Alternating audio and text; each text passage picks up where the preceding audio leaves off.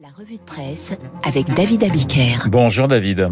Bonjour Renaud, bonjour Eugénie. Et ce matin à la une, eh bien à la une, une exposition, hein, comment, comment ça? Toujours plus vite, c'est la une du Figaro et vous ce matin avec en photo une Venturi, sans doute l'un des prototypes automobiles les plus rapides du monde, 549 km heure. Vendredi s'ouvre à la demeure royale de Compiègne une exposition intitulée sobrement Vitesse. Pour son directeur, depuis la nuit des temps, l'homme cherche à aller le plus vite possible. Du char romain à l'automobile, l'exposition met en scène la quête effrénée de la célérité terrestre à travers les âges. Et c'est à un éloge de la vitesse que se livre l'exposition citant les écrivains comme Pierre Louis, qui n'a jamais aimé la vitesse, n'a jamais aimé la vie. Il cite encore François Sagan, la vitesse n'est ni un signe, ni une preuve, ni une provocation, ni un défi, mais un élan de bonheur. Le Figaro cite encore le manifeste du futurisme publié dans son édition du 9 février 1909, il y a plus d'un siècle. Nous déclarons que la splendeur du monde s'est enrichie d'une beauté nouvelle, la vitesse. Alors évidemment, voiture, vitesse, tout ça c'est d'un autre âge, c'est évidemment politiquement incorrect, surtout quand vous jetez un œil à la une du Parisien. Et oui, près de 800 000 Français roulent sans permis. C'est la une du Parisien aujourd'hui en France qui évoque le fléau des conducteurs sans permis. Ils sont, pour être exact, 770 000 en France à rouler sans et sont responsables de 9% des accidents de la route. Ils sont qui plus est de plus en plus nombreux à se passer du permis pour conduire. Pour Jean-Baptiste Isaac qui signe l'édito du Parisien aujourd'hui en France, voilà un sujet qui pourrait surgir dans la campagne présidentielle, voire devenir le thème d'une grande cause nationale. Le Parisien aujourd'hui en France évoque les causes de cette augmentation. Le permis est cher, il est long à passer, il est difficile. Ensuite, ceux qui s'en passent ont parfois besoin de leur voiture pour aller travailler. Pire, sur 130 000 personnes qui s'étaient vues retirer leur permis en 2005, 50 000 avaient perdu leur job dans la foulée. Notez que le déploiement des radars n'a rien changé. Au contraire, plus vous réprimez et retirez des permis, plus vous constatez, voire encouragez la conduite sans permis. Mais cette tendance se double d'une autre. En 2019, quand les constats de défaut de permis avaient bondi de 10%, le nombre de délits de fuite euh, après accident avait augmenté de 7,4%.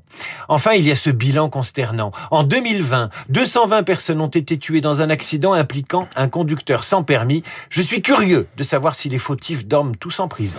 À la une de l'opinion, Éric Zemmour qui repeint son char d'assaut. CAC, le dessinateur de l'opinion, représente Éric Zemmour repeignant son char en rose, tandis que le journal évoque son programme de réindustrialisation de la France. Car Zemmour veut se distinguer au-delà des constats catastrophiques par des propositions pour produire français.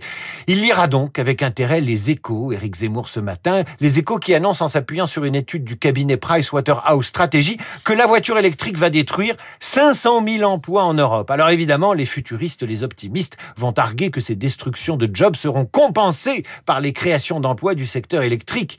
Eh bien, ils ne les compenseront que de moitié. Et vous lirez, Courrier International ce matin, un papier sur le forage d'une énorme mine de lithium dans l'ouest de la Serbie. Le lithium qui entre notamment dans la fabrication des batteries électriques. Eh bien, les militants écologistes locaux dénoncent les méfaits sur l'environnement de ces forages. Non à la mine, oui à la vie, peut-on lire sur leurs affiches. Un paradoxe de plus pour la transition énergétique dont on nous rebat les oreilles. L'électrique, c'est propre en surface, mais quand on creuse, ça devient sale. Sortie de route pour le pape François, David. C'est dans l'avion qui le ramenait de Grèce que le pape François est entré de façon surprenante dans les détails de l'affaire qui a causé la chute de Monseigneur au Petit.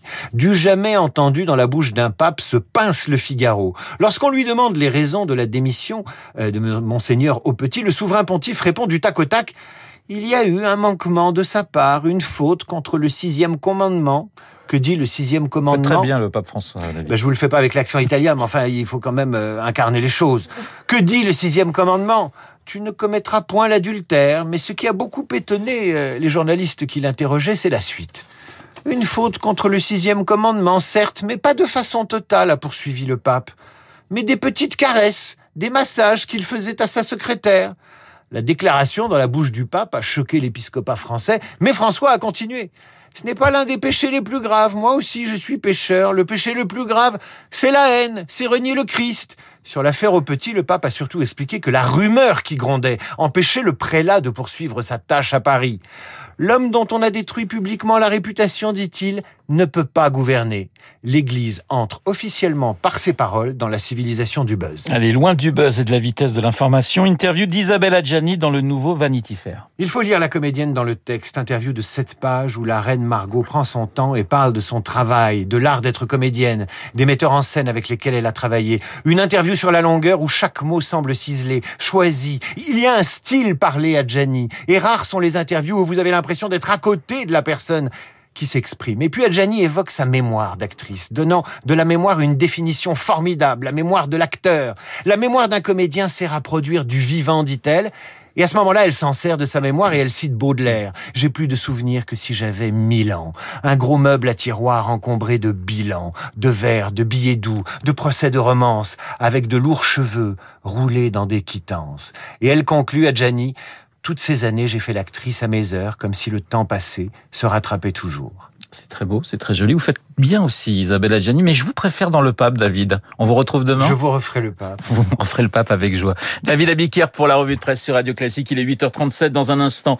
Esprit libre, Eugénie Bastier, ma consoeur du Figaro, mais également la grande cantatrice Karine Dehé et l'ami Franck Ferrand. On va parler politique et on va parler musique.